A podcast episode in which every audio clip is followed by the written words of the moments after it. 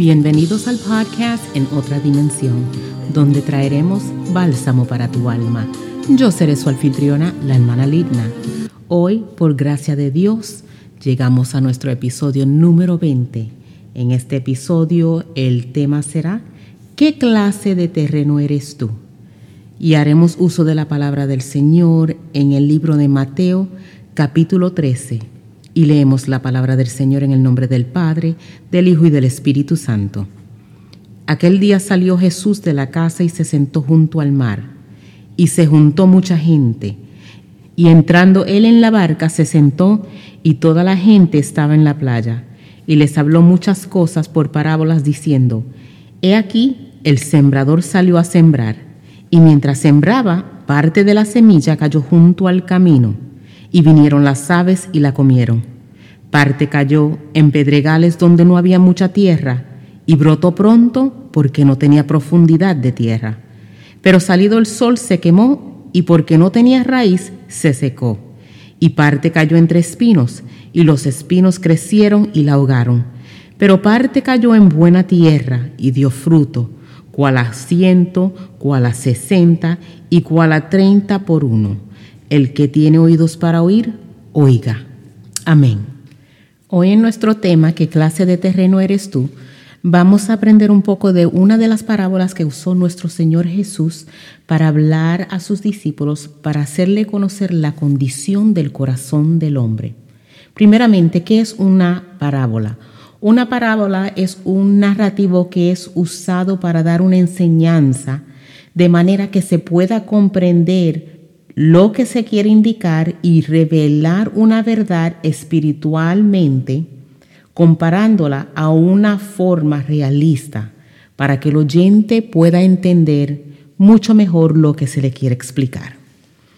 Aquí en esta parábola que el Señor hablaba a sus discípulos, conocida como la parábola del sembrador, vemos que se nombran cuatro diferentes terrenos.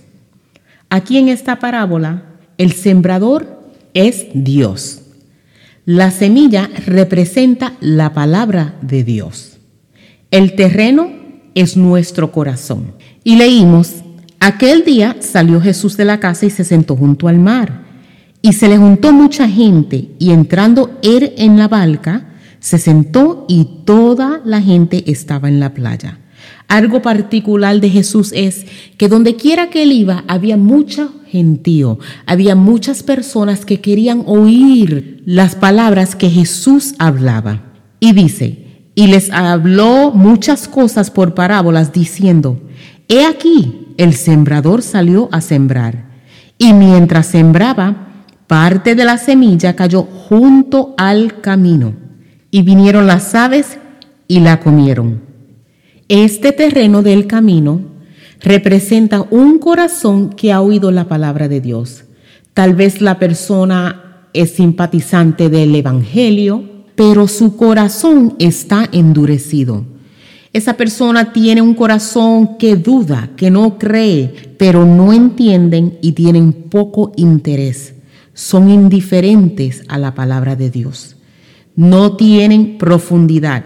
La oyen pero no tienen cuidado para querer entenderla, porque el enemigo les roba la palabra, esa semilla que ha sido sembrado en ese corazón, el enemigo se la roba, de tal manera que esa palabra nunca profundiza y no tiene efecto en la persona. Luego dice, parte cayó en pedregales, donde no había mucha tierra, y brotó pronto porque no tenía profundidad de tierra pero salido el sol, se quemó y porque no tenía raíz, se secó. Y vemos a veces muchas personas de este modo, personas que nuevamente simpaticen con el Evangelio, le gusten tal vez hasta la escuela dominical, la escuela bíblica o escuchar mensajes, escuchar devocionales, pero son personas que han oído, pero no han dejado que esa palabra que han escuchado eche raíz dentro de su corazón. Esta persona que su terreno es entre pedregales nunca tendrá la raíz suficiente para poder caminar el camino que el Señor le ha encomendado. Es importante crear raíz que penetre esta tierra de nuestro corazón. Ahora, este terreno de los espinos es un corazón que está preocupado más por las cosas del mundo y los placeres de la vida que de preparar su corazón para que la palabra de Dios tenga raíz. Este corazón que también puede ser superficial, una persona que es inmadura, que no da fruto, una persona que las cosas de la vida son más importantes para él que las cosas de Dios, una persona que está muy preocupado en sí mismo. Por ende, las cosas del Señor nunca vienen a ser primordial en su vida. Estas personas de la cual la semilla cayó entre espinos son personas que oyen el Evangelio, aún siguen el Evangelio, pero al parecer no ha tomado profundidad en su corazón. Por el momento están muy fervientes, quieren buscar de Dios, tal vez aún hasta lean la Biblia y vayan a la iglesia. Pero el engaño de las cosas del mundo lo tiene a ello atado y por ende esta persona es inconstante. Según nos dice en el libro de Santiago, el hombre de doble ánimo es inconstante en todos sus caminos. Y seguimos con el último verso. Pero parte cayó en buena tierra y dio fruto, cual a ciento, cual a sesenta y cual a treinta por uno. El que tiene oídos para oír, oiga. Aquí vemos en el último terreno, esta semilla cayó en buena tierra. La buena tierra del corazón del hombre es aquel que atesora la palabra en su corazón. Medita en ella, eh, deja que le transforme, vive la palabra. Esa palabra es evidente en la vida de la persona y por tanto es obra del Espíritu Santo en la vida para salvación. El fruto de esa palabra en la vida no viene automático, sino es por medio de meditar en la palabra de Dios y aplicarla a su vida. Y esa palabra se hace verdad en esa persona. La semilla que ha caído en buena tierra se hace evidente en esta persona porque ya ese corazón ha sido transformado, renovado, no solamente convencido, sino que también se ha convertido. La semilla que ha caído en buena tierra da evidencia de salvación, porque esta persona es perseverante en todos sus caminos. Y como leímos en la escritura, este da fruto, cual a ciento, cual a sesenta y cual a treinta por uno. Toda persona que se dice ser llamado cristiano tiene que dar fruto, frutos dignos de arrepentimiento. No podemos ser solamente oidores y muchas veces son oidores olvidadizos que oyen la palabra y dejan que el enemigo le quite lo que ha sido sembrado ya en su corazón. Y eso que está puesto en su corazón no germina, no crece y la persona de buenas a primera se aparta del camino y de lo que ha conocido en la palabra de Dios. Ahora, la persona o el creyente en la cual esa semilla cayó en buena tierra es el que cree y tiene fe. Es quien desea que esa semilla que ha caído crezca en el terreno de su corazón. Es aquel que conoce su necesidad del amor de Dios, es sincero en conocer que necesita de Dios. Eso es un paso muy importante, porque cuando una persona no ve su necesidad de Dios, hay peligro, porque la Biblia nos dice, mas todos hemos pecado y estamos destituidos de la gloria de Dios. Es importante que cada ser humano reconozca que estamos necesitados del perdón, la misericordia y la salvación que solo proviene por medio de nuestro Señor Jesucristo. Tal vez tú en estos momentos te pregunte, ¿qué puedo hacer yo para que esa palabra crezca dentro de mi corazón y no se vuelva como los otros terrenos que no tuvieron profundidad? Para vivir una vida dedicada al señorío del Señor, hay algunas cosas que como creyentes tenemos que hacer. En el libro de Juan 15, 4 nos dice, permaneced en mí y yo en vosotros. Como el pámpano no puede llevar fruto por sí mismo si no permanece en la vid, así tampoco vosotros si no permanecéis en mí. Yo soy la vid, vosotros los pámpanos. El que permanece en mí y yo en él, éste lleva mucho fruto, porque separados de mí, nada podéis hacer. Entonces, ¿qué pasos podemos nosotros practicar para que así podamos permanecer en Cristo? Una de las primeras prácticas del cristiano debe de ser de buscar a Dios sobre todas las cosas. La palabra del Señor nos dice, buscar primeramente el reino de Dios y su justicia, y todas las demás cosas serán añadidas. El querer agradar a Dios siempre debe de ser nuestra prioridad. Debemos de asegurarnos de tener un balance en nuestra vida cotidiana con nuestra familia, nuestros hijos. Cuando nos aseguramos que el Señor sea prioridad en nuestra vida, Él se asegurará que el resto caiga cada cosa en su lugar. La palabra del Señor nos dice, buscad primeramente el reino de Dios y su justicia, y todas las demás cosas serán añadidas. Punto número dos. Asegurémonos de tener una vida de oración que al comenzar nuestro día entremos en oración presentando todo lo que tenemos por delante para que el Señor pueda bendecir nuestros pasos. Meditemos en el Señor mientras transcurra nuestro día. Pidámosle a Él guianza, entendimiento y sabiduría. Completemos nuestro día también en oración con un corazón agradecido. La oración puede cambiar el curso de nuestro día, así que es importante que le busquemos a Él en oración. La palabra de Dios debe de ser nuestro deseo cada día. Debemos de leerla y llenarnos de ella en todo tiempo y tomar tiempo para estudiarla. Debemos de usar nuestro tiempo sabiamente para leer la palabra de Dios y escucharla Podemos tomar el tiempo que nos toma para viajar hacia nuestro trabajo, para oír mensajes, enseñanzas devocionales o como este podcast, para poder llenar nuestra vida de la palabra de Dios. Cuando vayamos a leer la palabra de Dios, debemos de primero entrar en oración para pedirle a Dios entendimiento para poder comprender su palabra y sabiduría para practicarla y obedecerla. La palabra de Dios nunca la debemos de leer como si fuese un libro cualquiera, porque por medio de ella es que llegamos al completo conocimiento de quién es Dios en nuestra vida.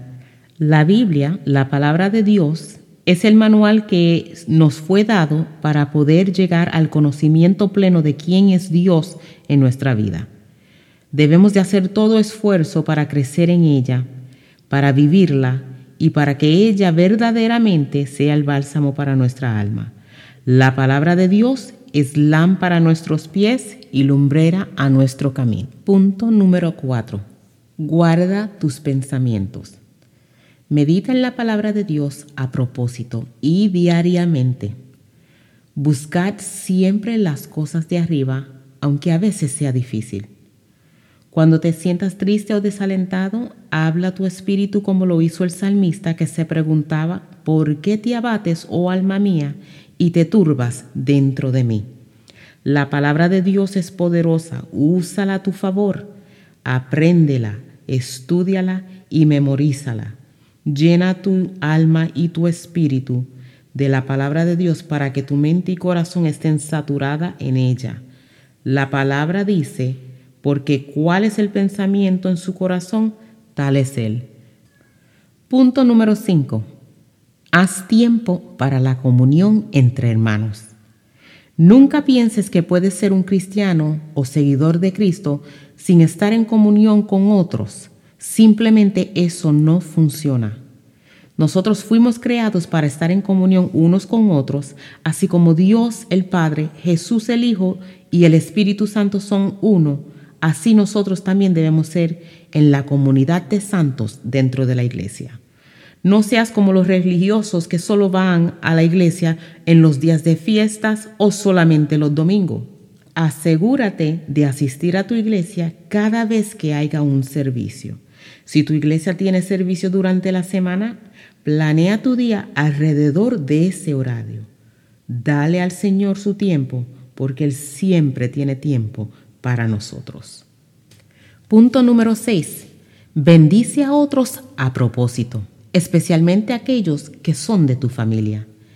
Siempre seamos pronto para bendecir a otros Perdonemos a otros que nos ofenden. No nos detengamos por mucho tiempo a pensar en el mal que otros nos han hecho. Eso te robará de tu gozo. Aprende a reír aunque esté pasando problemas y dificultades. Llora cuando sea necesario. Levántate y sigue hacia adelante. Las lágrimas limpian el alma. Sonríe, sonríe a menudo. Sonríe a propósito. Bendice a otros teniendo una buena actitud sin importar las circunstancias que estás pasando. Claro está, hay circunstancias bastante severas, hay circunstancias fuertes, pero la Biblia no dice que el gozo del Señor es nuestra fortaleza. Punto número 7. Sigue hacia adelante sin mirar atrás. Este caminar no es para el que se crea perfecto. Caeremos, fallaremos, pero aún así nos levantaremos con la ayuda de Dios y comenzaremos de nuevo. La iglesia será el hospital para tu alma. No deje que otros te detengan en tu caminar. Muchos nunca llegarán lejos por llevarse de otros. Pon atención a lo que Dios te dice por medio de su santa palabra. Así que si caíste, levántate con la fuerza de Cristo y sigue hacia adelante. No seas vencido Sigue este camino cada día hasta el final. No te detengas. Y finalmente, si necesitas ayuda, acércate a un creyente que esté firme en el Señor para que te pueda ayudar en este caminar. Es importante para todo aquel que ha creído en este Evangelio, que tiene un buen terreno en su corazón para aceptar las verdades que Dios nos da en su palabra, de poder tener a personas a su alrededor que le pueda ayudar en este caminar. Este caminar, como dije anteriormente, no es para religiosos, para aquellos que se creen perfectos, sino es tener una íntima comunión con el Padre a través de su Hijo Jesucristo. La palabra nos dice, Jesús hablando, yo soy el camino, la verdad y la vida. Nadie viene al Padre si no es por mí. Así que la verdad del Evangelio es para que el hombre conozca el verdadero propósito por la cual Dios no ha dado vida en él. Debemos de vivir una vida que agrade al Señor, que nuestro corazón reciba la palabra de verdad y que esa palabra germine dentro de nuestro corazón para que tenga efecto, para que podamos hablar a otros y por medio de esa palabra otros puedan ser salvos. Nuevamente les recordamos los pasos que podemos seguir para que nuestro corazón tenga un terreno fértil. Número uno, buscar a Dios primero. Número dos, orar diariamente. Número tres, alimentar nuestra alma con la palabra de Dios. Número cuatro, guardar nuestros pensamientos. Número cinco, haciendo el tiempo para estar en comunión con los santos. Número seis, bendecir a otros a propósito y número siete, seguir hacia adelante. Es importante que busquemos a Dios mientras Él pueda ser hallado y llamarle mientras que Él está cercano. Deje el hombre impío sus pensamientos y vuélvase a Jehová, el cual tendrá de él misericordia. Dios les bendiga, Dios les guarde Dios haga resplandecer su rostro sobre ti y ponga en ti paz. Que la paz de nuestro Dios abunde en tu corazón, ahora y siempre. Amén.